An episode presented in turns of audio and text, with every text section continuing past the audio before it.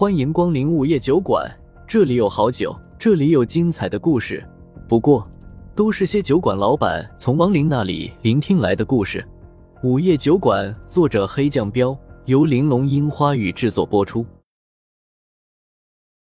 第一百三十章，卖豆腐的邻居。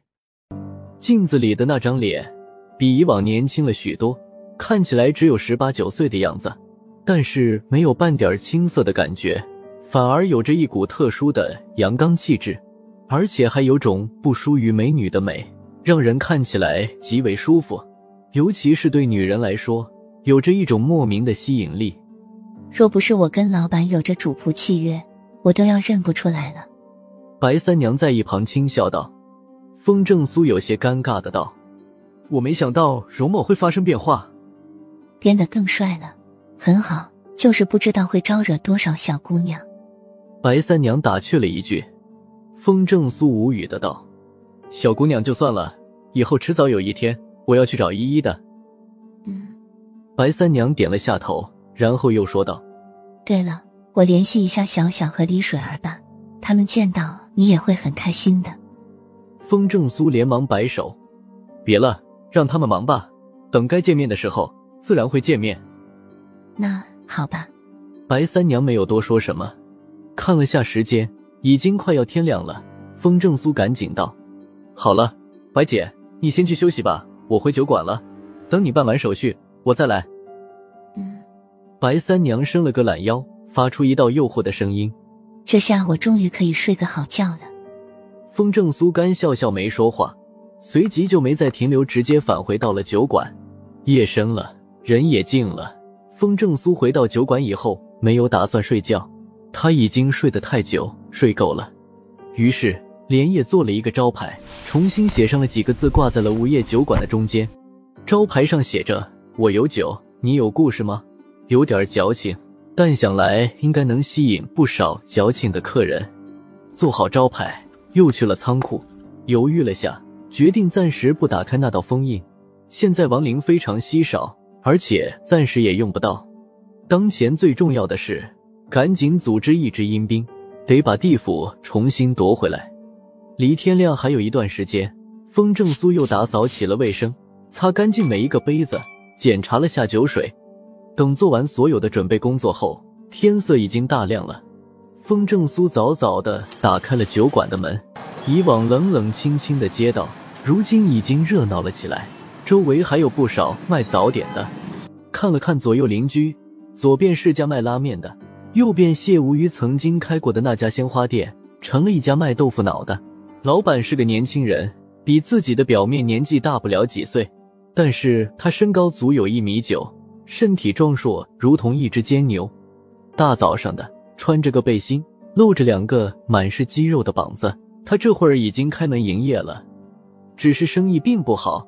旁边卖拉面的都已经排上队了，他这里却是门可罗雀。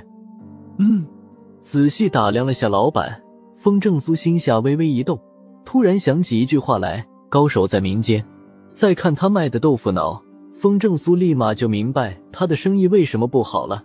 晋城算是南方的一座城，虽然平常的饮食无辣不欢，但某些食物却是非甜不可，豆腐脑就是代表。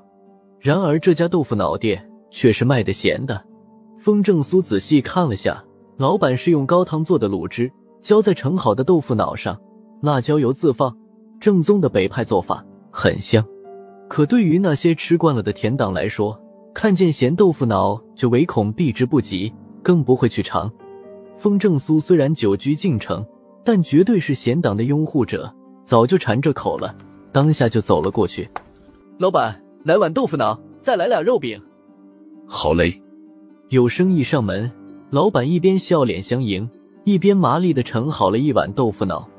风正苏先不吃肉饼，加了一大勺辣椒油。三下五除二的先干掉一碗豆腐脑，一抹嘴，再来一碗。老板微微愣了下神儿，反应过来后，才又盛了一碗。第二碗，风正苏才用勺子慢慢吃了起来，不时咬上一口香酥多汁的肉饼，那叫一个爽。看到风正苏满足享受的吃相，老板忍不住的搭腔问道：“小兄弟也不是本地人。风正苏点点头。老板，你也不是本地人吧？看出来了。老板憨厚一笑。风正苏又挖了一勺鲜嫩香滑的豆腐脑吸进嘴里。这么正宗的卤味豆腐脑，不是晋城人能做出来的。咦，你竟然知道卤味？老板惊讶道。嗯。风正苏轻嗯了一声。我去过鲁地。我就是鲁人，前些年逃到这里的。老板眼神顿时浮现出一抹复杂之色，道：“风正苏笑笑，难怪你这豆腐脑这么好吃，祖上传下来的。”老板回笑道，然后又说：“对了，我见你是从酒馆里出来的，昨天还是小鱼儿那闺女，怎么今天就换成你了？”风正苏心道：“果然已经认识了。”当下就说：“我是小鱼儿老板新招的员工，也是从外地逃来的，以后老板喊我小风就行。”老板听到这话，愕然了一下，片刻后才又说道：“小鱼儿那闺女心好啊，她生意比我还冷清，招你做员工是想收留你啊。”风正苏笑笑道：“老板你就放心吧，酒馆的生意很快就会好起来的，我是不会吃白食的。”小风兄弟，你误会了，我不是那个意思，我是想说，不行，你给我打工也一样的。小鱼儿那闺女真心不容易。老板连忙解释道。风正苏哭笑不得的道：“大哥，你这生意也不好啊。”小风兄弟，你不懂，我不缺钱，卖豆腐脑也就图有个事儿干，不想闲着。老板拍了下胸口道：“风正苏乐了，大哥，你真的很有钱。”老板脸色一正：“那可不，不是跟你吹。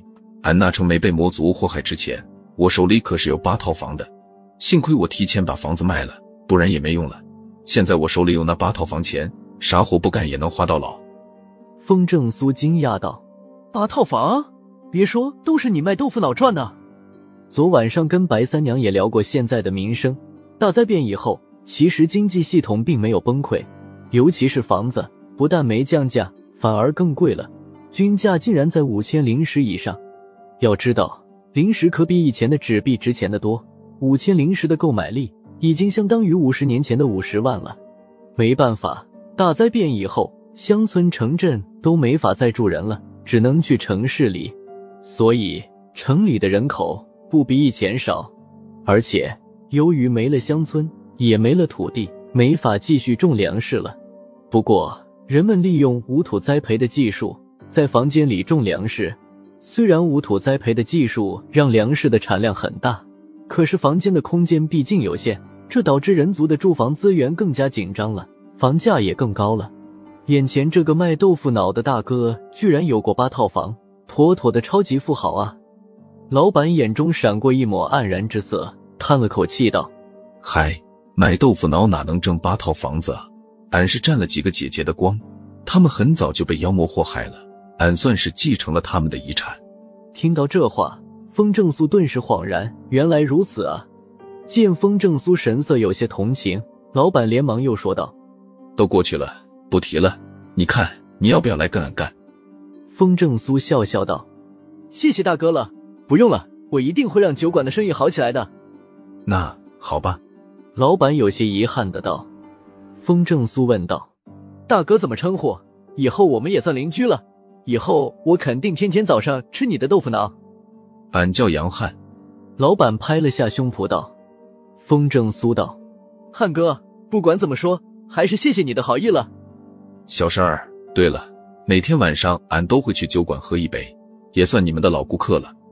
风正苏笑笑，没再说什么，吃完最后一口豆腐脑和肉饼，准备结账。然而杨汉说什么都不收，风正苏也没硬给，因为他忽然反应过来，自己压根儿就没有钱。汉哥，你先忙着，我也去干活了。